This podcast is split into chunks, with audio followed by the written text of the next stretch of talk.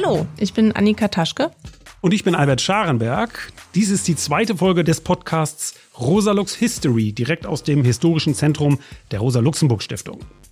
Thema ist heute ein doppeltes Jubiläum. 150 Jahre erste deutsche Einheit 1870-71 und 30 Jahre zweite deutsche Einheit 1990.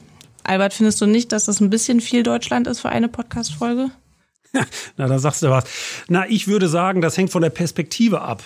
Uns geht es hier natürlich nicht um eine heroische Darstellung, um die innere Verbeugung vor historischen Größen wie dem Kaiser oder Bismarck, sondern uns geht es darum, kritisch und das heißt vor allem genauer hinzuschauen. Unser Thema ist deshalb heute das Ringen zwischen den Kräften der Revolution und der Reaktion. Schließlich gab es gute Gründe dafür, dass damals auch die organisierte Arbeiterbewegung erstarkte und mit ihr die revolutionäre Sozialdemokratie. Dazu werden wir im ersten Teil jetzt zunächst tief ins 19. Jahrhundert hinabsteigen. Nicht nur das letzte, sondern sogar das vorletzte Jahrhundert. Immerhin können wir euch versprechen, dass uns auch diesmal wieder die Geschichte vor allem insoweit interessiert, als dass sie etwas mit der Gegenwart, mit den Fragen unserer heutigen Zeit zu tun hat. Ich glaube, wir können da auch die eine oder andere Überraschung versprechen, was den Bezug auf die Gegenwart betrifft, oder Albert? Ja, auf jeden Fall. Nun aber zum Programm dieser zweiten Folge von Rosa Lux History. Wir wollen zum einen den Weg zur ersten deutschen Einheit skizzieren und dann mit unserem ersten Gast, dem Historiker Dr. Achim Engelberg, über die gesellschaftlichen Auseinandersetzungen und sozialen Konflikte sprechen, die unmittelbar nach der Reichsgründung 1871 ausbrachen und diese in Beziehung zu den sozialen Konflikten heute setzen. In einem zweiten Teil werden wir uns dann mit dem 30-jährigen Jubiläum der zweiten deutschen Einheit beschäftigen. Und dabei gerade auch mit der Zeit, die seitdem ins Land gegangen ist und damit, was dieses Datum heute für die jüngere Generation bedeutet. Dazu wollen wir sprechen mit Dr. Dagmar Enkelmann. Sie war 1990 Mitglied der ersten frei gewählten Volkskammer der DDR und anschließend Mitglied des Deutschen Bundestages. Heute ist sie Vorstandsvorsitzende der Rosa-Luxemburg-Stiftung. Anschließend werden wir ein Interview mit Anna Stiede führen, die in der politischen Bildungsarbeit aktiv ist und in einem Berliner Theaterkollektiv an einem Projekt arbeitet, in dem sich alles um den Zusammenhang zwischen Treuhand und Techno dreht. Ja, ihr habt euch nicht verhört. Es geht um Treuhand-Techno. Nun habe ich vorhin gesagt, wir gehen ins vorletzte Jahrhundert zurück, aber eigentlich müssen wir den Bogen sogar noch weiter spannen und mit der französischen Revolution Ende des 18. Jahrhunderts anfangen. Denn mit ihr begann die fundamentale Umwälzung des gesamten Kontinents. Das Ende des Absolutismus, des Ancien Regime und der Anfang der Volksherrschaft. Aber keine Sorge, so weit wollen wir das Ganze nicht treiben, auch wenn wir selbst gern mit einem Glas Champagner auf dem Sturm der Bastille angestoßen hätten, wie einst der junge Hegel. Dennoch, die französische Revolution markiert einen Epochenbruch, in dessen Folge schließlich auch, wenn gleich auf gänzlich andere Weise, die deutsche Einheit zustande kommt. Bekanntlich führte die französische Revolution am Übergang vom 18. zum 19. Jahrhundert zum Aufstieg von Napoleon Bonaparte, der fast ganz Europa unterwarf. Im Zuge dessen legte Franz II. 1806 in Wien die Kaiserkrone nieder. Das Heilige Römische Reich deutscher Nation, das sich im 10. Jahrhundert gebildet hatte, gehörte nun der Vergangenheit an. Wenig später wurde auch Preußen bei Jena und Auerstedt vernichtend von Napoleons Armeen geschlagen. Wichtig mit Blick auf 1870-71 sind dann die sogenannten Befreiungskriege, in denen sich die von Frankreich besetzten Länder gegen die napoleonische Herrschaft auflehnten. Dabei wurde auch ganz gezielt an ein nationales Bewusstsein appelliert, auf den mit dem Aufbruch entstehenden Nationalismus der Volksmassen. Dieser Nationalismus wurde allerdings nach der siegreichen Völkerschlacht bei Leipzig 1813 von den alten Herrschern rasch wieder fallen gelassen. Die Mobilisierung der Volksmassen schien den Majestäten, die sich auf Gottes Gnaden beriefen, dann wohl doch zu gefährlich. In der Geschichtsschreibung wird die folgende Zeit, 1815 bis 1848, oft nur 1830 bis 1848, als Vormärz bezeichnet. Gemeint ist damit vor dem März, nämlich dem europäischen Revolutionsmärz des Jahres 1848. Ich finde aber, dass das zumindest teilweise in die Irre führt, weil der Begriff suggeriert, es sei alles auf diese Revolution hinausgelaufen. In Wirklichkeit war die Zeit zwischen dem Wiener Kongress 1815 und der Revolution 1848 nämlich eine Zeit der stockkonservativen Restauration. Anders ausgedrückt, die alten Herrscher wurden wieder eingesetzt, in Frankreich etwa die Bourbonen, und die Volksmassen, die sich seit der französischen Revolution ins Geschehen eingemischt hatten, wurden wieder zurückgedrängt. Ja, und der deutsche Nationalismus trat schon zu dieser Zeit, eigentlich schon seit den Befreiungskriegen, oftmals weniger universalistisch auf als etwa in der französischen Revolution, sondern in Abgrenzung dazu. Es geht allzu oft um ein vermeintliches deutsches Wesen, um den deutschen Volksgeist, auch in der Romantik. Aber man darf nicht vergessen, es gab eben auch die andere, die universalistische, die radikaldemokratische Tendenz, die zur Veränderung, zur Revolution hindrängte. Das kann man sehen in der wirtschaftlichen Entwicklung etwa, in ihrem Gefolge dann auch am Deutschen Bund und dem Deutschen Zollverein, aber natürlich vor allem an der politischen Entwicklung, an den demokratischen Protesten wie der Julirevolution 1830 in Frankreich oder auch dem Hambacher Fest 1832 in Deutschland. Da wurden dann die Majestäten durchaus herausgefordert. Was hier besonders wichtig ist, dieses Ringen um die Vorherrschaft zwischen den demokratischen Kräften und den alten Mächten kennzeichnete weite Teile Europas und war keine deutsche Besonderheit. Zum Widerstreit zwischen revolutionären und reaktionären Kräften folgt jetzt ein Auszug aus Heinrich Heines Gedicht Deutschland ein Wintermärchen. Ein kleines Hafenmädchen sang. Sie sang mit wahrem Gefühle und falscher Stimme, doch ward ich sehr gerühret von ihrem Spiele. Sie sang von Liebe und Liebesgram, Aufopferung und Wiederfinden, dort oben in jener besseren Welt, wo alle Leiden schwinden. Sie sang vom irdischen Jammertal, von Freuden, die bald zerronnen, vom Jenseits, wo die Seele schwelgt, verklärt in ew'gen Wonnen. Sie sang das alte Entsagungslied, das Eier Popeye vom Himmel, womit man einlullt, wenn es greint das Volk den großen Lümmel. Ich kenne die Weise, ich kenne den Text, ich kenne auch die Herren Verfasser, ich weiß, sie tranken heimlich Wein und predigten öffentlich Wasser.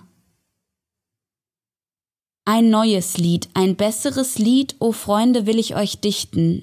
Wir wollen hier auf Erden schon das Himmelreich errichten. Wir wollen auf Erden glücklich sein und wollen nicht mehr darben. Verschlemmen soll nicht der faule Bauch, was fleißige Hände erwarben. Es wächst hienieden Brot genug für alle Menschenkinder, auch Rosen und Myrten, Schönheit und Lust und Zuckererbsen nicht minder. Ja, Zuckererbsen für jedermann, sobald die Schoten platzen. Den Himmel überlassen wir den Engeln und den Spatzen. Die Jungfer Europa ist verlobt mit dem schönen Geniusse der Freiheit. Sie liegen einander im Arm, sie schwelgen im ersten Kusse. Und fehlt der Pfaffensegen dabei? Die Ehe wird gültig nicht minder. Es lebe Bräutigam und Braut, und ihre zukünftigen Kinder. Heine war übrigens ein guter Freund von Karl Marx, der seinerseits im Februar 1848 zusammen mit Friedrich Engels in London das Manifest der Kommunistischen Partei veröffentlichte. Ja, und weil die Herrschenden keine Veränderung zulassen wollen, kommt es dann im März 1848 zu einer europäischen Welle der Revolutionen. Die Menschen stehen überall auf in Paris, in Wien, Warschau, Rom, in Berlin. Das ist dann das Europa, von dem Heine spricht. Aber diese Revolutionen von unten scheitern. In Frankreich spült die Revolution einen Neffen Napoleons an die Macht, Louis Bonaparte. In Deutschland setzen sich die alten Mächte letztendlich durch. Tausende Revolutionäre, die sogenannten 1848er, wandern in die Vereinigten Staaten aus. Einer von ihnen, Karl Schurz, wird dort später sogar General im Bürgerkrieg, Senator Minnesotas und Innenminister. Auch in den USA kennt man diese sogenannten 48ers.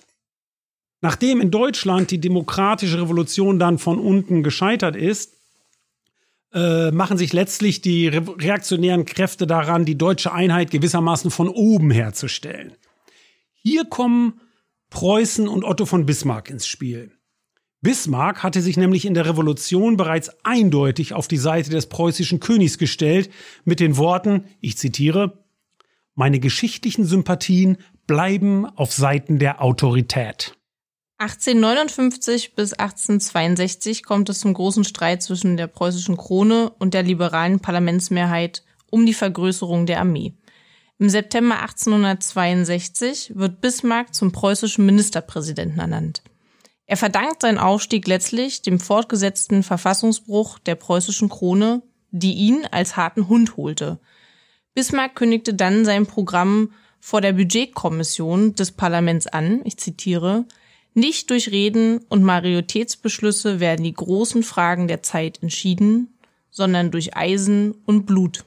Ja, das ist Bismarcks Programm, beziehungsweise sein Weg zur Herstellung der deutschen Einheit.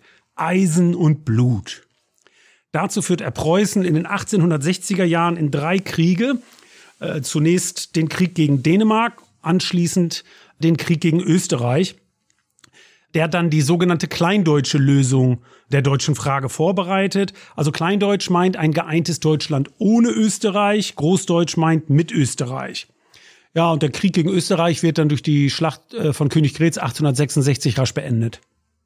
Schließlich kommt es zum Krieg gegen Frankreich, den Bismarck geschickt vom Zaun brach. Es ging um einen Streit darüber, wer der nächste spanische König werden sollte. Eine französische Nachricht an Wilhelm I., die sogenannte Emser Depesche, formulierte Bismarck so um, dass sie im Ton weit schärfer und deshalb völlig inakzeptabel wurde. Bismarck gab dann seine Version der Depesche für die Presse frei.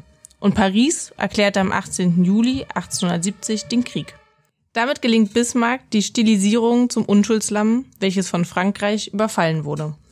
Bismarck war übrigens gar kein Nationalist. Er verstand sich immer als preußischer Junker. Äh, äh, um ein Beispiel zu geben zu der viel diskutierten Frage, welche Fahne das Reich denn haben solle, meinte er spöttisch, und ich zitiere, meinethalben grün und gelb und Tanzvergnügen. Oder auch die Fahne von Mecklenburg-Strelitz. In die Zeit unmittelbar nach der Reichsgründung fällt auch die Begründung des modernen Antisemitismus. Ein erster Fall ist hier die sogenannte Germanisierung des annektierten Elsass-Lothringen. Polen, darunter viele Juden, wurden ausgewiesen. Sie waren also die ersten Opfer des Deutschen Reiches, das am 18. Januar 1871 ausgerechnet im Spiegelsaal von Versailles proklamiert worden war. Und der Antisemitismus sollte sich im jungen Kaiserreich bald zuspitzen, wird gerade zur Massenerscheinung. Zum Thema des wachsenden Antisemitismus hören wir jetzt einen Auszug aus einem Text des Historikers Heinrich von Treitschke, der 1879 in den preußischen Jahrbüchern veröffentlicht wurde. Unter den Symptomen der tiefen Umstimmung, welche durch unser Volk geht, erscheint keines so befremdend wie die leidenschaftliche Bewegung gegen das Judentum. Über die Nationalfehler der Deutschen, der Franzosen und aller anderen Völker durfte jedermann ungescheut das Härteste sagen. Wer sich aber unterstand, über irgendeine unleugbare Schwäche des jüdischen Charakters gerecht und maßvoll zu reden, ward sofort fast von der gesamten Presse als Barbar und Religionsverfolger gebrandmarkt. Heute sind wir bereits so weit, dass die Mehrheit der Breslauer Wähler, offenbar nicht in wilder Aufregung, sondern mit ruhigem Vorbedacht, sich verschwor, unter keinen Umständen einen Juden in den Landtag zu wählen. Antisemitenvereine treten zusammen, in erregten Versammlungen wird die Judenfrage erörtert, eine Flut von judenfeindlichen Libellen überschwemmt den Büchermarkt. Der Instinkt der Massen hat in der Tat eine schwere Gefahr, einen hochbedenklichen Schaden des neuen deutschen Lebens richtig erkannt. Es ist keine leere Redensart, wenn man heute von einer deutschen Judenfrage spricht.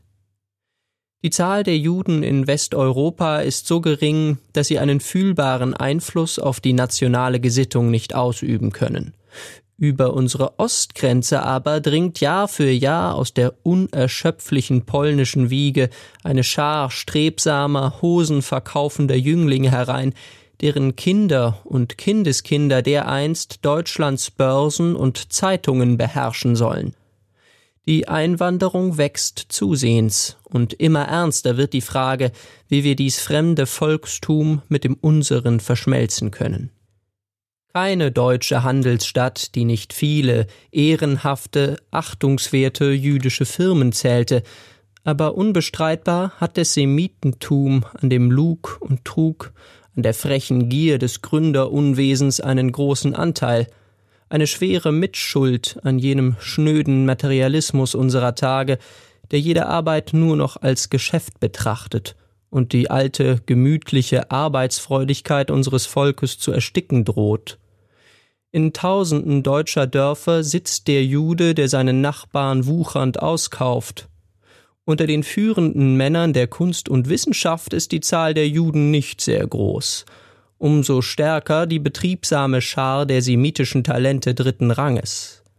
Am gefährlichsten aber wirkt das unbillige Übergewicht des Judentums in der Tagespresse.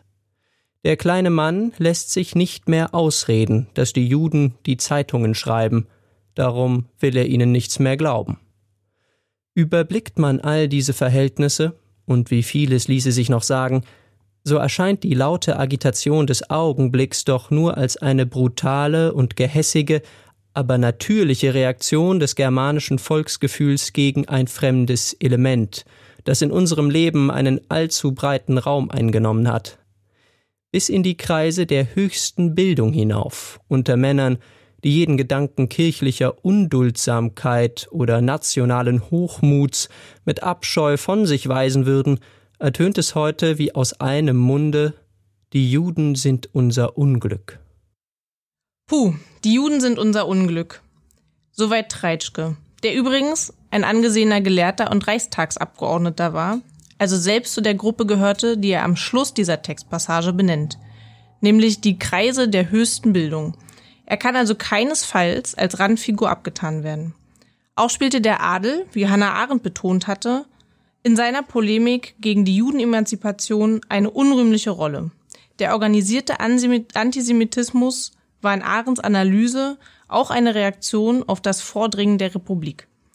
Dazu kommen dann Antisemiten wie der berüchtigte Hofprediger Adolf Stöcker, aber auch hunderte Schriften zur Judenfrage, die in den 1870er und 80er Jahren veröffentlicht wurden. Die Reichsverfassung selbst war zutiefst widersprüchlich. Einerseits enthielt sie durchaus fortschrittliche Elemente, etwa das allgemeine Männerwahlrecht. Aber andererseits galt selbst das zwar im gesamten Reich, nicht jedoch in Preußen, wo es weiterhin das Dreiklassenwahlrecht gab. Auch deshalb steht das neue Reich nicht wirklich für einen Neuanfang, sondern eher für so etwas wie herrschaftliche Kontinuität. Das heißt hier insbesondere die anhaltende Herrschaft der traditionellen Oberklassen. Es regiert, wenn man so will, das preußische Modell. Alle höheren Posten in Staat und Armee sind Adligen vorbehalten. Bürger, auch Reiche, bleiben dem Adel im Staat untergeordnet. Und das deutsche Bürgertum lässt sich diese Demütigungen gefallen. Das beste Beispiel ist, dass Bismarck sich den jahrelangen Verfassungsbruch im Streit mit dem Parlament, den du vorhin erwähnt hast, Annika, nach dem Sieg über Österreich nachträglich vom Landtag genehmigen ließ. Die liberale Parlamentsmehrheit also einknickte. Die alten, traditionellen, ständig geprägten Strukturen wurden auf diese Weise konserviert. Der Sozialdemokrat Wilhelm Liebknecht bezeichnete Preußen nicht zufällig als, wie er es nennt, fürstliche Versicherungsanstalt gegen die Demokratie. Das neu gegründete Reich ist daher eigentlich nur bedingt ein deutscher Nationalstaat. Man könnte stattdessen auch von einem vergrößerten Preußen sprechen. Anders ausgedrückt, nicht Preußen ging in Deutschland auf, sondern Deutschland in Preußen. Und das, was als deutscher Sonderweg diskutiert worden ist, gerade mit Blick auf die Machtübertragung an die Nazis 1933, liegt genau hier, in der anhaltenden Macht der traditionellen Oberklassen. Das ist nun wirklich spezifisch für das Deutsche Reich, dass die Bourgeoisie, das Großkapital, zur wirtschaftlich dominierenden Kraft heranreift, die politische Macht aber beim Adel des Ständestaates verbleibt. Ein ganz ungeheuerlicher Widerspruch, der diesem Staatswesen zugrunde liegt. Und die ganze kaiserliche Bürokratie, die kaiserlichen Beamten in Justiz, Militär, Bildungswesen und so weiter bleiben ja nach dem Ersten Weltkrieg alle auf ihren Posten sitzen und arbeiten dann daran, die Weimarer Republik wieder abzuschaffen. Was dann 1933 schließlich auch passiert. Man sollte hier auch nicht vergessen, dass es mit Hindenburg ein preußischer Junker war, der Hitler zum Reichskanzler ernannte. Das stimmt, aber nun greifst du der Entwicklung doch ziemlich weit vor, Albert. Ich gehe noch mal kurz zurück. In der zweiten Hälfte des 19. Jahrhunderts vollzog sich auch eine rasante Umwälzung von Wirtschaft und Gesellschaft. Die Industrieproduktion explodierte geradezu. Deutschland wurde eine führende Industriemacht. Das Reich wurde, wie wir in der ersten Folge dieses Podcasts diskutiert haben, zur Kolonialmacht. Und mit dem rasanten Wachstum der Wirtschaft wuchs auch die soziale Ungleichheit. Während Bismarck Preußen noch auf die Kriege gegen Dänemark, Österreich und Frankreich vorbereitete, gründeten sich Gewerkschaften und die ersten Arbeiterparteien. Der ADAV Ferdinand Lassalles 1863, die SDAP 1869 und schließlich 1875 die Vereinte Sozialistische Arbeiterpartei Deutschlands, die bei der Reichstagswahl 1877 bereits 9 Prozent erzielen konnte, worauf sie 1878 verboten wurde. Ja, genau, äh, mit dem sogenannten Sozialistengesetz. Und mit der Gründung der Arbeiterparteien vollzieht sich das, was der Historiker Gustav Meyer einst die Trennung der proletarischen von der bürgerlichen Demokratie in Deutschland nannte. Das meint letztlich auch, da das Bürgertum geschlagen war, musste die junge Arbeiterbewegung dessen historischen Auftrag, nämlich die Demokratisierung der Gesellschaft, gleich noch mit übernehmen.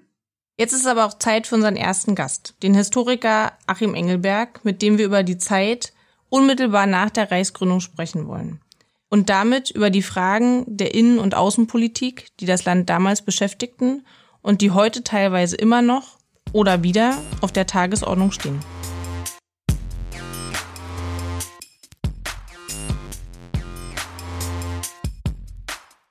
Hallo Achim, herzlich willkommen. Achim, du bist ja wesentlich beteiligt an einer Veranstaltungsreihe zur doppelten deutschen Einheit, die in den nächsten Monaten in Zusammenarbeit mit der Rosa-Luxemburg-Stiftung hier in Berlin stattfinden wird. Warum sollten sich junge Leute überhaupt noch für die Gründung des Deutschen Reiches vor anderthalb Jahrhunderten interessieren? Aus dem einfachen Grunde, damals wurden Grundlagen gelegt, nicht nur für Deutschland, sondern der Welt. Es wurde praktisch die Welt global gesehen. Auch die deutsche Einheit war nicht eine Veranstaltung des deutschen Nationalismus, sondern parallel entstanden viele Nationalstaaten. Am Beginn äh, der deutschen Einheit, also sie war 1870, 71, äh, war zum Beispiel Afrika noch gar nicht so kolonisiert, wie viele Leute das heute glauben. Äh, Europa war noch gar nicht so mächtig in der Welt. Bis 1820 war zum Beispiel China die größte Wirtschaftsmacht. Die Verflechtung der Welt äh, begann damals. Und jetzt ist es wichtig, wie man diese Verflechtung der Welt neu organisiert. Man wird sich vollständig entflechten können. Und zwar so, dass äh, ein überbordender Kapitalismus, die kapitalistische Produktionsweise, in der man die so gestaltet, dass sie äh, nicht menschheitsverheerend ist durch die ökologische Frage oder, was auch eine Möglichkeit ist, sie verändert in eine neue Art der Produktion, die dann nicht mehr kapitalistisch ist. Das sind Fragestellungen, die man in, dem, in einem, wie in einer Nussschale sieht, in der Zeit nach 1870, 71. Das ist jetzt etwas abstrakt gesprochen natürlich. Aber es gibt auch viele Fragen, die ganz äh, tagesaktuell sind. Was war denn der erste Aufstand nach der staatlichen Einheit? Die meisten wissen es nicht. Es waren die Mieterproteste 1872. Daraufhin hat der Engels einen äh, berühmten Aufsatz geschrieben. Warum hat er das gemacht? Der war doch in, äh, in, London. Aus dem ganz einfachen Grunde, weil er das Potenzial von Mieterprotesten erkannt hat. Weil das eben nicht nur äh, die untersten Schichten sind, sondern das ins, ähm, ins Kleinbürgertum bis ins Mittelbürgertum hochgeht, wenn auf einmal die Mieten in einer zur Weltstadt äh, aufstrebenden äh, Stadt wie Berlin so hoch wird. Und das haben wir ja heute auch, dass alle sehr äh, entsetzt sind äh, über Mieterproteste, weil eben das nicht nur äh, das Prekariat, wie heute äh, die Leute unten heißen oder genannt werden, äh, sind, sondern weil es es weit ins äh, Bürgertum hineinreicht. Weiterhin, wenn man sagt, aber ja, aber heute haben wir doch eine ganz andere Technik und natürlich haben wir eine andere Technik, aber viele Sachen sind damals entstanden. Nehmen wir mal das Auto. Das nehmen wir das Telefon. Oder mal eine andere Frage, weil wir jetzt hier in so einer Radiosituation sitzen. Was ist die früheste Mensch, den man äh, hören kann, die Stimme hat? Das war Generalfeldmarschall Moltke. Das ist die früheste Stimme, die wir überhaupt hören können heute noch. Das war der Mann, der mit Bismarck die Einjungskriege äh, gemacht hat. Was war der erste Opfer von Paparazzis? Otto von Bismarck. Zwei Journalisten 1898 bei ihm eingestiegen, als er gestorben ist, und haben das Totenfoto gemacht. Das ist der erste Prozess gegen Paparazzis. Wir können also erleben, wie ein Medienwandel die Gesellschaft wandelt. Heute wissen wir nicht, welche Geheimakten irgendwann zu politischen Ereignissen ähm, aufscheinen werden oder über Wikileaks oder woanders äh, uns äh, offengelegt wird. Dort kann man weitgehend die Akten lesen und da sieht man zum Beispiel auch, äh, kann man in den Maschinenraum der Politik reingehen und da kriegt man auch Sachen mit, die äh, ganz aktuell sind. Also zum Beispiel, vor einigen Jahren war ja der 20. Geburtstag von Bismarck. So also im bürgerlichen Feuilleton äh, hieß es dann immer, Bismarck hat die Sozialgesetzgebung eingeführt in Deutschland. Na, großartig. Na, so einfach war das nicht. Also wenn die Sozialdemokratie, die auch entscheidend war für die deutsche Demokratie, nicht gedrückt hätte, hätte der liebe Otto das nicht gemacht. Ja, na, das war ja schon mal ein ganzes Panorama, was du da aufgezogen hast. Du hast im Grunde meine zweite Frage nach den historischen Parallelen nach, äh, zwischen der Zeit nach der Reichsgründung und der Zeit nach der zweiten deutschen Einheit 1990 schon antizipiert. Ähm, aber da würde ich an ein, zwei Punkten nochmal nachfragen. Das eine ist, hast das jetzt mit der entstehenden Sozialdemokratie und der Sozialgesetzgebung so stark gemacht, könnte man nicht die Zeit nach der Reichsgründung, sagen wir mal 70er, 80er Jahre auch lesen als ganz wesentlich der Konflikt zwischen der aufstrebenden Arbeiterbewegung und ihrer revolutionären Partei auf der einen Seite und auf der anderen Seite äh, dem preußischen Junker, äh, dem Ministerpräsidenten Bismarck, also das Ringen zwischen diesen beiden Kräften um die Gestaltung des neuen Reiches? Ja, es war bestimmt der zentrale äh, Konflikt. Das sieht man zum Beispiel auch, um es jetzt mal ein bisschen ins Bild zu heben. Der Friedrich Naumann, nachdem also äh, eine Stiftung einer liberalen Partei oder früher mal liberalen Partei äh, heißt, äh, der hatte zum Beispiel auf seinem äh, Schreibtisch das Bild von Bismarck und von Bebe, die beiden Antipoden. Das sagt vieles aus. Aber es gab ja nicht nur der Kampf gegen die Sozialdemokratie, sondern den sogenannten Kulturkampf. Er hat auch sich mit äh, anderen Kräften gemessen. Eigentlich könnte man sagen, Bismarck hat eigentlich gegen die Parteien ähm, gekämpft, die später dann einmal in direkter äh, Nachfolge, also mit der SPD, aber auch die anderen Parteien, die äh, es ja schon gab in der Bismarck-Zeit, das sind ja eigentlich die Vorläufer der heutigen CDU, CSU. Diese Parteien waren auch seine Gegner. Man muss sehen, Bismarck war eine merkwürdige Gestalt. Er war weder Diktator, noch war er Demokrat. Er war abhängig vom Kaiser. Einer der Kaiser hat ihn auch 1890 entlassen. Also diese Zwischenstellung, dass er gegen die Demokratie war, gleichzeitig aber mit den Parteien arbeiten musste oder gegen die Parteien arbeiten musste. Also eine ganz merkwürdige Zwischenstellung, die es heute in dieser Weise nicht gibt. Dieses, dieser Teil ist sogar wirklich das, wo man den großen Unterschied sieht. Da ist vielleicht das Interessante heute, dass es sowas gar nicht mehr geben kann und auch nicht gibt. Zum Beispiel, dass zum Beispiel auch sein Sohn, der Herbert, sein Lieblingssohn, er hat mir äh, zwei Söhne gehabt, zum Beispiel ab und zu das Kanzleramt geschmissen hat und äh, sich Otto irgendwo in sein Lieblingsgut gut zurückgezogen hat. Das in Varzin, obwohl er gesagt hat, dort, dort muss ich immer nachdenken über Politik. Also das wäre, glaube ich, nicht äh, möglich, selbst wenn Angela Merkel ein Kind hätte. Äh, vielleicht noch eine äh, Frage. Im Anschluss, du hast das ja jetzt sehr gut gezeigt. Einerseits die Parallelen in der Innenpolitik, dann auch die ganze Verflochtenheit mit den politischen Kräften der Zeit. Wie ist das denn bezogen auf Deutschlands Rolle in der Welt? Wenn du da guckst, was es in 1870, 80er Jahren sich herausgebildet hat, die und die spezifische Situation und dann gegebenenfalls, wenn es passt, auch die, äh, ob das irgendwas mit der heutigen Situation zu tun hat. Da kann ich eine Anekdote dazu erzählen. Die fand genau statt vor zehn Jahren, 2010. Äh, da war die eine Buchpremiere in Berlin. Ich hatte die Familiengeschichte der Bismarcks, die mein Vater angefangen hat, vollendet. Und äh, es gab da ein Kapitel über die große Wirtschaftskrise von 1873. Und daraufhin äh, sagt sie, was hätte denn ihr Vater gesagt, wenn sie es so modernisieren äh, äh, haben, wie sie es jetzt gemacht haben? Er hat gesagt, mein Vater hat dazu überhaupt nichts äh, gesagt, aus dem einfachen Grunde, weil das ein Text ist von ihm selber. Den hat er 1990 geschrieben das ist doch kein Text von mir. Und der wurde damals, das war nach dem 3. Oktober 1990, nach der zweiten deutschen Einheit abgelehnt, weil er ein Steinzeitmarxismus war.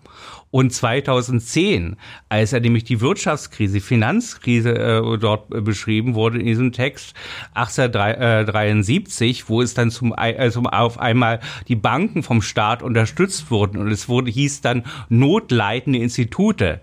2008 hieß es notleitende Banken.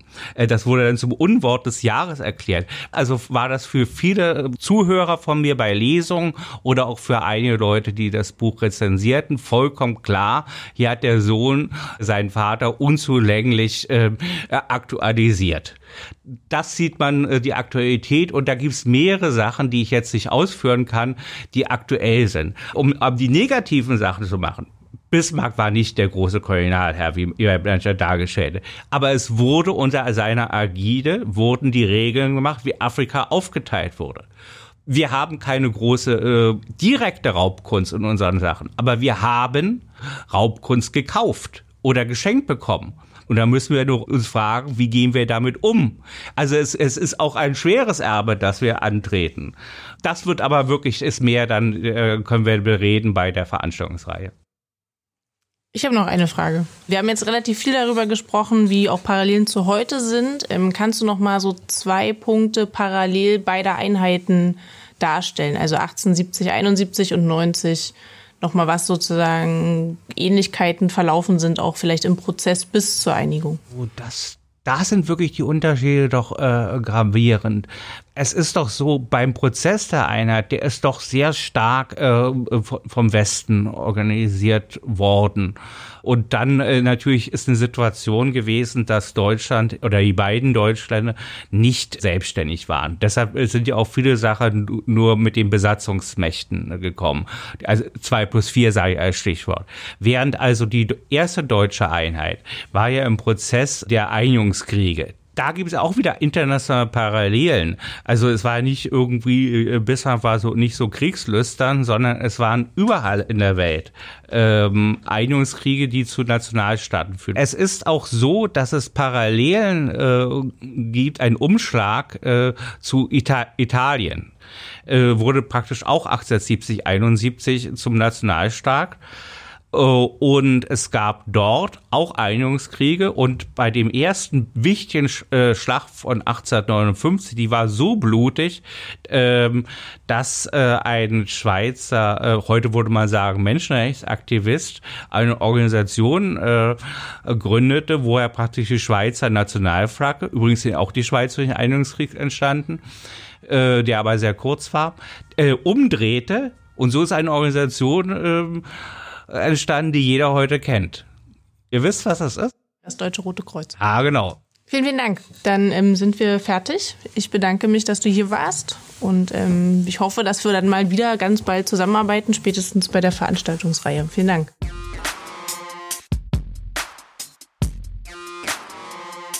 Ja, also das war jetzt eine ganze Menge. Ich glaube, da haben wir nicht zu viel versprochen am Anfang, was die Parallelen angeht zwischen äh, den 1870er, 80er Jahren und dann der Zeit nach der deutschen Einheit. Da hat doch der Achim jetzt, finde ich, einiges Spannende zugesagt und aufzuzeigen gehabt. Mir ist noch ein anderer Punkt eingefallen der so ein bisschen auf dem liegt, was wir auch sagten mit dem Ringen zwischen den Kräften der Revolution und der Reaktion. Denn in beiden Fällen ist es so, dass demokratische Volksbewegungen äh, die Veränderung der Gesellschaft erzwingen. Dann aber wird den Bewegungen äh, der revolutionäre Stachel gezogen, wenn man so will.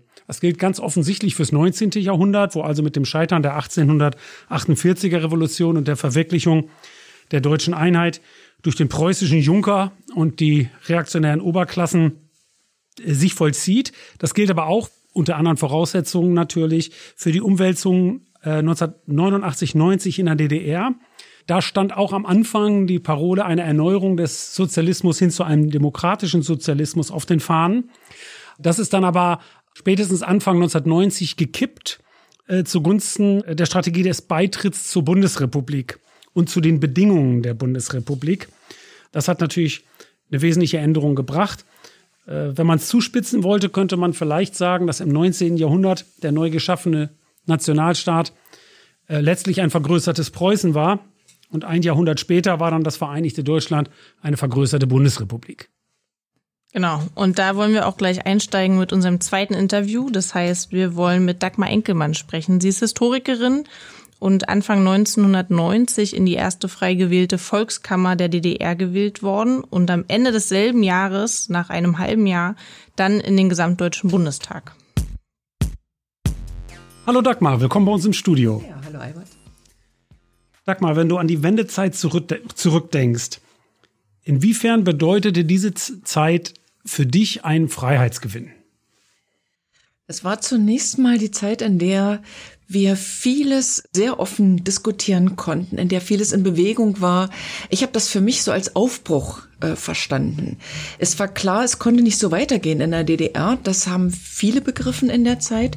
Viele hatten Angst, haben sich zurückgezogen und oder haben die innere Immigration gesucht, Ausreiseantrag gestellt und so weiter. Und ich fand diese Zeit unheimlich spannend, weil man ganz anders ins Gespräch kommen konnte und die Sorgen, die man hatte, die Probleme, die man hatte, die Ideen auch, die man hatte, tatsächlich ganz offen diskutieren konnte. Dagmar, auch von mir herzlich willkommen hier im Studio. Hallo Annika. Du warst Mitglied der ersten und zugleich letzten frei gewählten Volkskammer der DDR. Im März 1990 waren dazu Wahlen. Was war das für eine gesellschaftliche Stimmung, die du zu dieser Zeit erlebt hast? Wie war das für dich? Naja, die war im März natürlich schon anders, als äh, sie es im Herbst äh, 89 äh, gewesen ist, weil vieles hatte sich schon ein Stück weit äh, zurechtgeschoben, in welche Richtung es gehen könnte. Dass die Wahlen so ausgehen, glaube ich, hat kaum jemand äh, vermutet, dass sozusagen von dem einen Extrem ins andere gewählt worden ist. Also es war eine gespannte Stimmung, eine gespannte Erwartung, was passiert da? Äh, so richtig Wahlkampf konnten wir gar nicht machen in der Zeit. Dazu war einfach die Zeit auch viel zu knapp. Also von der Entscheidung über Neuwahlen äh, dann bis zu den Wahlen hin. Keiner wusste so richtig, wie es, wo es lang geht. Also wer heute behauptet, man hat damals schon gewusst, dass es natürlich in Richtung Wiedervereinigung geht und natürlich sozusagen Kohl äh, das Rennen äh, macht, der hat, äh, der schwindelt, glaube ich, ein bisschen, äh, weil so war es tatsächlich damals nicht. Es war sehr, sehr offen, wohin es geht. Wie war das für dich persönlich, diese Zeit? So Ja, also ich muss dazu sagen, ich war, also hatte ein Baby bekommen im August 89, hatte viel Zeit, mich mit Politik zu beschäftigen, habe diese Zeit auch genutzt, äh, samt Kinderwagen, dann jede Demo mitgemacht, die da stattgefunden hat, jede Diskussionsrunde. Es gab riesen also Turnhallen, die gefüllt waren und in denen wir heiß diskutiert haben über alles Mögliche. Es kam dann dazu, dass ich gefragt worden bin, ob ich am runden Tisch in Bernau mitsitze für die äh, SED damals und das habe ich gerne gemacht. Das war unheimlich spannend die Zeit, weil es ging da nicht nach Proporz zum Beispiel, wie wir es dann ja später immer wieder erlebt haben, sondern tatsächlich danach, also jede relevante politische Vertretung, Partei oder es sind ja neue Bewegungen entstanden, hatte sozusagen ihre Plätze in Bernau an dem runden Tisch. Wir haben dort gesessen, wir haben Probleme auf den Tisch gepackt und haben gemeinsam überlegt, wie man das Problem äh, lösen kann. Das war unheimlich so ergebnisorientiert. Es war allerdings natürlich die Hemmnisse und die, die, die Hürden waren ja von Anfang an äh, klar. Es gab gewählte Vertretung, nämlich die Kommunalvertretung. Und es gab diesen runden Tisch, der eigentlich gar keine Kompetenz so richtig hatte. Und wir waren aber, die wir dort gesessen haben, alle gewillt. Tatsächlich, wir wollen uns, wir wollten uns einbringen. Und zwar jeder, jeder auch als Person. Das war auch das Spannende in dieser Zeit, dass es nicht irgendwo sozusagen die Partei hat dir einen Auftrag gegeben, das und das dort zu machen, sondern du hast als Person dort an diesem Tisch gesessen und hast mit deinen eigenen Ideen, mit deinem Bauchgefühl, hast du sozusagen versucht, da etwas einzubringen. Das war spannend. Es war eine unheimlich intensive Zeit. Und in der Volkskammer dann sowieso, ich meine, wenn du das jetzt auch noch wissen möchtest, man muss sich mal überlegen, diese Volkskammer gab es gerade mal ein halbes Jahr. Äh, wir haben aber dort so intensiv getagt, also nichts von wegen, einmal im Monat gab es mal eine Sitzung für einen halben Tag. Ähm, ich musste dann schnell zusehen, wie ich meine kleine Tochter dann unterbringe bei einer Tagesmutti, weil anders ging es beim besten Willen nicht. Mal eben nur mal schnell irgendwo abgeben, ging eben nicht mehr. Wir haben viel gemacht in dieser Zeit, auch an Gesetzen. Wir haben ein neues Strafgesetzbuch gemacht, ein neues Arbeitsgesetzbuch und so weiter. Alles im Übrigen in der Hoffnung und in der Erwartung, dass das Bestand hat, wenn es denn tatsächlich sozusagen in Richtung Wiedervereinigung geht. Und dass es dahin ging, das hat sich nach dem März dann auch sehr schnell gezeigt. Ja, das war, muss eine sehr wilde Zeit gewesen sein in der Volkskammer, äh, nach allem, was ich auch aus anderen Quellen schon äh, gehört habe. Ich habe aber noch eine etwas andere Frage. Würdest du denn sehen, dass es realpolitische Alternativen gegeben hat, beispielsweise zur Wirtschafts- und Währungsunion oder zum dann verabschiedeten Einheitsvertrag? Oder gab es diese realpolitischen Alternativen bereits nicht mehr? Natürlich gab es sehr, sehr viele, die damals äh, über diese Alternativen nachgedacht haben, darüber nachgedacht haben, wie müsste das, wie müsste das Demokratiegefüge sein? Also was könnte sozusagen, in welcher Form könnte das passieren? Ich weiß, es gab damals diese Idee, Betriebe äh, wettbewerbsfähig äh, zu machen.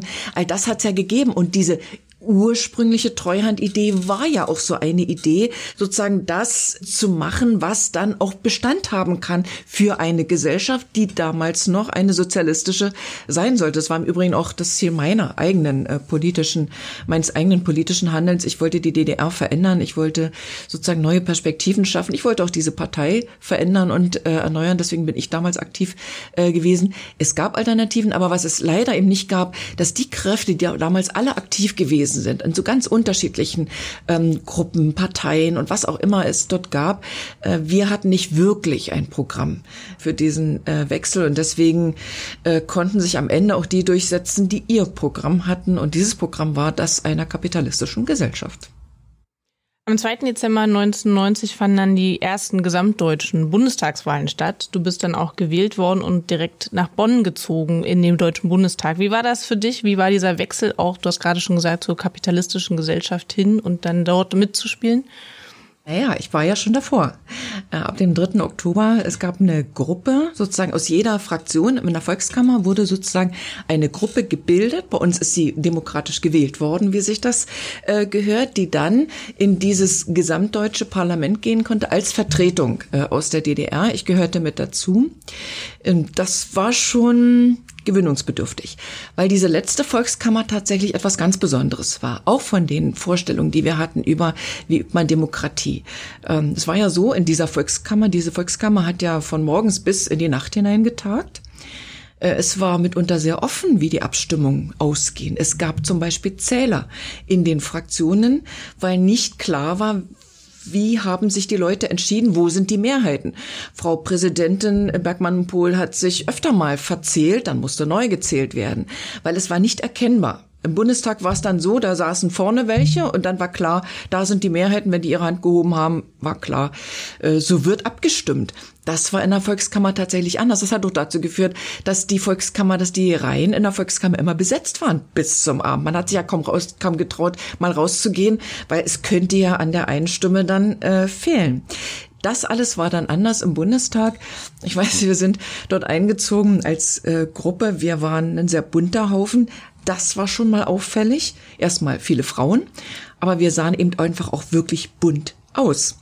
Und man ging davon aus, die, die da aus dem Osten jetzt dazukommen, äh, die haben sich in diesen Betrieb einzufügen. Das ist uns am Anfang sehr, sehr schwer gefallen. Die, die uns dort damals unterstützt haben, das war die Mitarbeiterinnen und Mitarbeiter der Bundestagsverwaltung, die haben uns als ganz normale Abgeordnete gesehen, haben gesagt, wieso, sie sind gewählt und wir sind genauso für sie da wie für alle anderen auch. Das haben die anderen in den anderen Fraktionen natürlich ganz anders äh, gesehen. Es kam dazu, dass wir ja äh, eine Gruppe waren, die nicht aufgefangen worden ist durch eine andere Fraktion. Wir waren ja völlig auf uns alleine gestellt. Alle anderen hatten ja ihre Fraktionen und die Geschäftsstellen der Fraktionen. Wir hatten das alles nicht. Wir mussten also wirklich von der Pike auf lernen, wie man einen solchen parlamentarischen Betrieb gestaltet und wie man sich da einbringt. Ja, ich habe noch eine äh, Frage zu der Zeit danach, wenn man so will, oder den Auswirkungen. Ähm, Wenn du zurückguckst auf diese Wende- und Umbruchzeit äh, und was da passiert ist, was würdest du denn sagen, sind so Herausforderungen und Folgen dieses Einigungsprozesses, die bis heute eigentlich äh, wirkmächtig sind? Also wenn es vielleicht so geklungen hat, ich gucke schon ein bisschen wehmütig und möglicherweise mit ein bisschen Nostalgie auf diese Zeit. Andererseits, wenn man, ich glaube, so 30 Jahre danach kann man auch anders diese Zeitrevue passieren lassen. Ähm, die, es hat gezeigt, es ist möglich. Eine andere Gesellschaft ist möglich. Es ist möglich, andere Demokratieformen zu schaffen. Es ist möglich, andere Wirtschaftsformen auf den Weg zu bringen. All das ist möglich. Also dieses kurze Zeitfenster, was da war, was zu unheimlich viel Begeisterung bei vielen auch geführt hat. Es waren ja, die, die Leute waren auf der Straße, die waren in den Diskussionen dabei. Die fühlten sich plötzlich angesprochen, mitgenommen, mit also praktisch auch, sie konnten sich einbringen in diese Zeit. Ähm, die ist sehr, sehr schnell, leider, sehr, sehr schnell vergangen. Äh, dieses Zeitfenster hat sich sehr schnell äh, geschlossen. Aber es zeigt, es ist möglich, tatsächlich anders miteinander umzugehen, es ist möglich, eine andere Gesellschaft zu gestalten. Was es braucht, ist tatsächlich die Idee für eine solche andere Gesellschaft.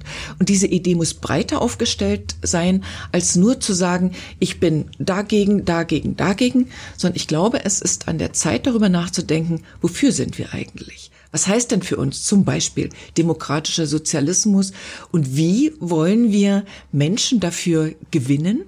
Wie wollen wir sie motivieren, daran mitzumachen? Wie wollen wir sie auch mobilisieren?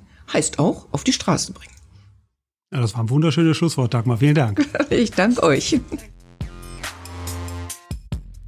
Das muss schon eine wilde Zeit gewesen sein damals, eine enorm verdichtete Zeit. Jeden Tag passierte etwas Neues oder Besonderes aber am Ende ließ sich doch kaum etwas steuern. Ja, das stimmt. Äh, ich möchte doch, so viel Werbung muss sein, noch kurz auf die neuen Publikationen hinweisen, die wir zur Wende der DDR vorgelegt haben. Zur Repression gegen Oppositionelle in der DDR etwa. Oder zur frühen Entwicklung von der SED zur PDS. Und ganz frisch jetzt diesen Monat eine Broschüre zur Geschichte der Vereinigten Linken. Alles wie immer auf unserer Website rosalux.de slash historisches minus Zentrum. Okay, das reicht jetzt mit dem Werbeblock. Lass uns zu unserer dritten Gesprächspartnerin kommen. Wir sprechen als nächstes mit der politischen Bildnerin Anna Stiede, die schon aufgrund ihres Alters eine andere Perspektive auf die DDR und die Wendezeit hat, weil ihre politische Sozialisation, wie meine auch, einfach komplett nach der Vereinigung stattgefunden hat. Hallo und herzlich willkommen, Anna Stiede.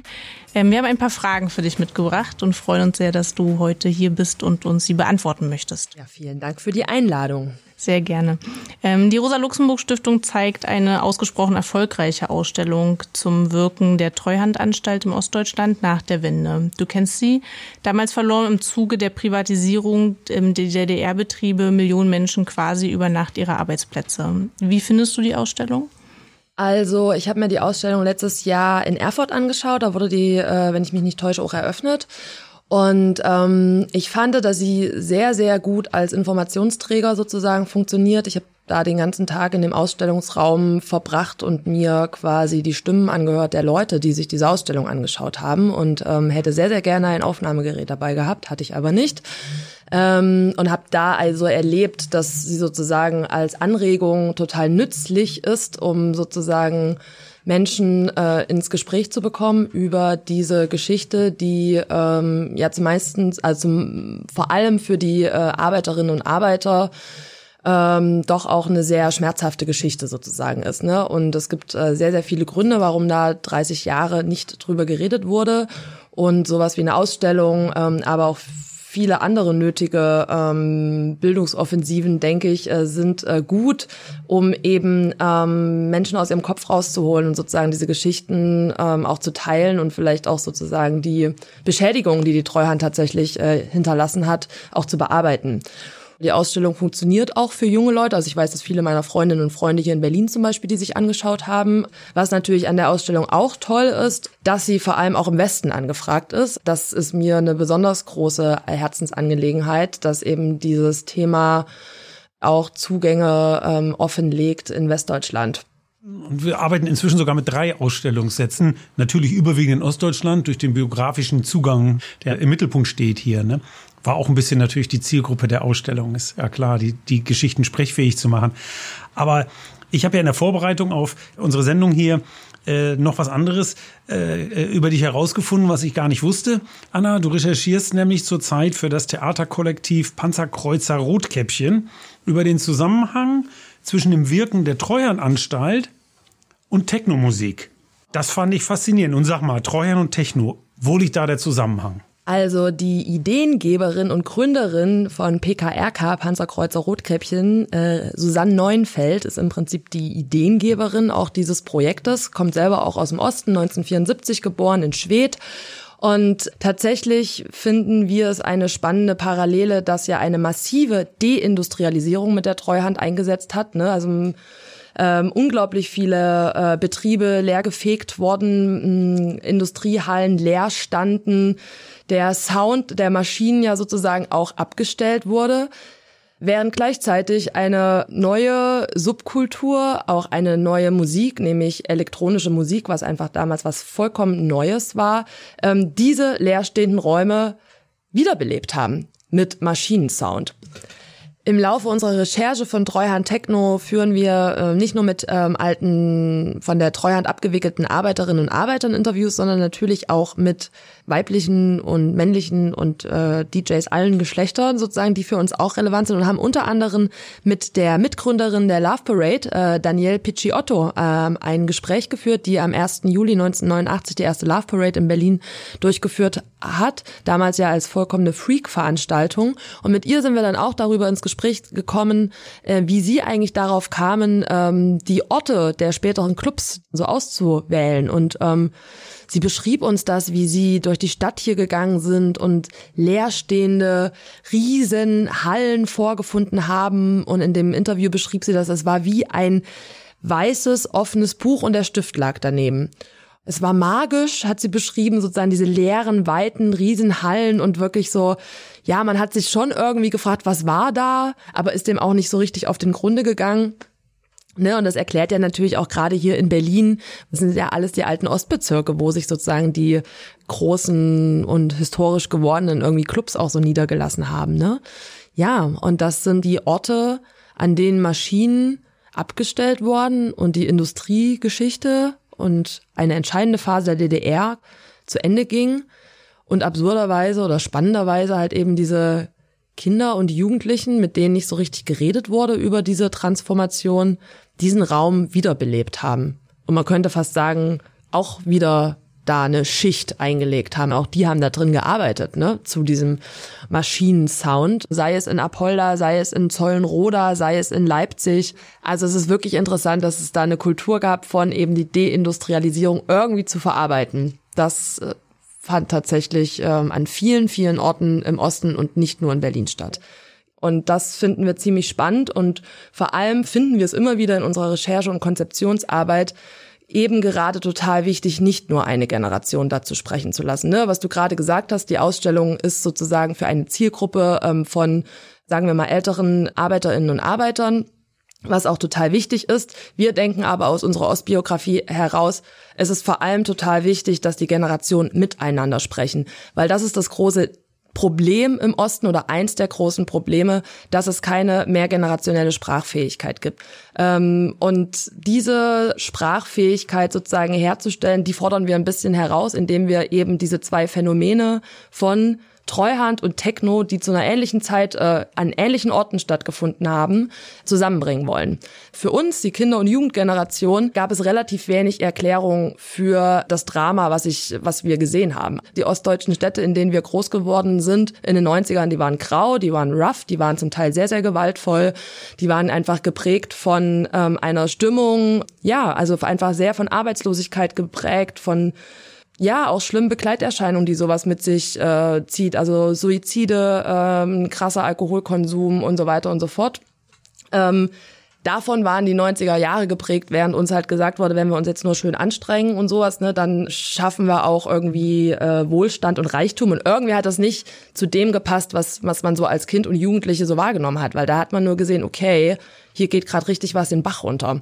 Ne? Und es gab aber äh, keine Erklärung für uns dafür. Also weder Lehrkräfte haben uns irgendwas erklären können, was hier gerade passiert, noch irgendwie so Eltern oder andere Bezugspersonen. Und wir denken, dass das tatsächlich auch ein politischer, wertvoller Nebeneffekt von so einer theatralpolitischen Arbeit ist, äh, zu versuchen, dieses bisher nicht gesprochene, ja, vielleicht aufzubrechen und Erzählungen zu generieren, die es uns ermöglichen, über diese 90er Jahre halt zu sprechen.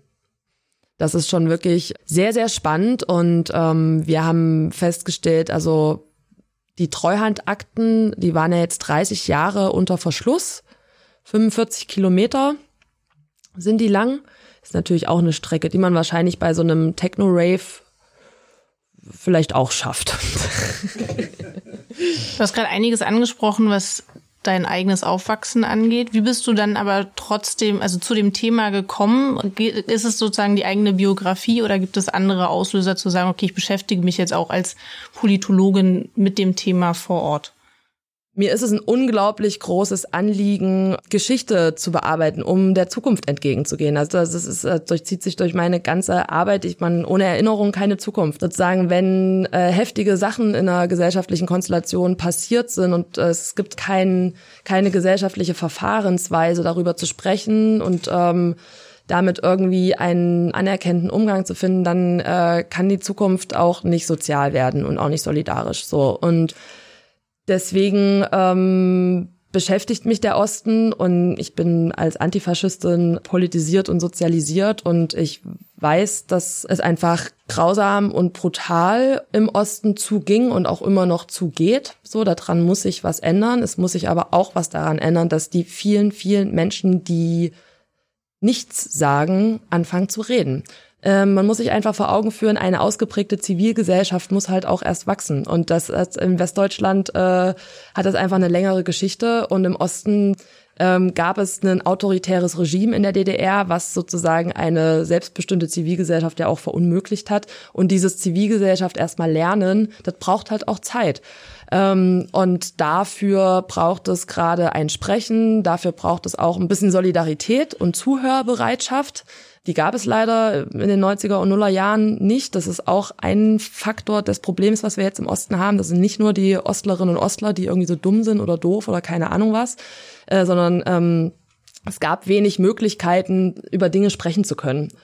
Wenn ich eine Welt mit Brücken statt Mauern vor Augen habe, dann sollten wir doch hier anfangen im Osten und nicht zuletzt, ähm, denke ich, auch für eine linke Perspektive sollte man doch irgendwie ein Interesse daran haben an einem gescheiterten Versuch von Sozialismus. Und äh, nicht zuletzt ist die DDR ähm, zu Ende gegangen mit einer Revolution. So, ne, die ist äh, nicht in unserem Sinne sozusagen geendet, ähm, aber wir dürfen nicht unterschätzen, dass es, da haben sich Basisgewerkschaften gegründet, ja, da haben sich sozusagen eben diese zivilgesellschaftlichen Akteure, von denen wir, von denen ich eben gerade gesprochen, die haben sich da gegründet. Äh, die haben eine DDR, zum Teil halt einen antiautoritären sozialistischen Staat gefordert. So ich finde, es lohnt sich, auf diese Geschichte drauf zu gucken, wenn man heute vor Augen hat, die Welt verändern zu wollen. Mensch, das hat Spaß gemacht. Ja, fand ich auch klasse. Die Interviews waren wirklich super. Ja, stimmt. Ich würde mal sagen, da bleibt uns für dieses Mal nur noch der Hinweis auf den nächsten Podcast, in dem wird es nämlich um Friedrich Engels gehen, dessen Geburtstag sich am 28. November dieses Jahres zum 200. Male jährt. Engels 200 lautet also unser Programm. Und wir können bereits jetzt wieder spannende Gäste in Aussicht stellen. Da vertraut ihr uns hoffentlich. Hinweisen möchten wir noch auf unsere Webseite. Albert hat es gerade schon gemacht. rosalux.de slash historisches-zentrum. Ihr könnt uns aber auch auf den sozialen Medien besuchen, bei Instagram als rosalux-history, bei Twitter und Facebook als rls-history. Danke fürs Zuhören und danke für eure Unterstützung. Bis zum nächsten Mal. Danke nochmal an Tim. Tschüss.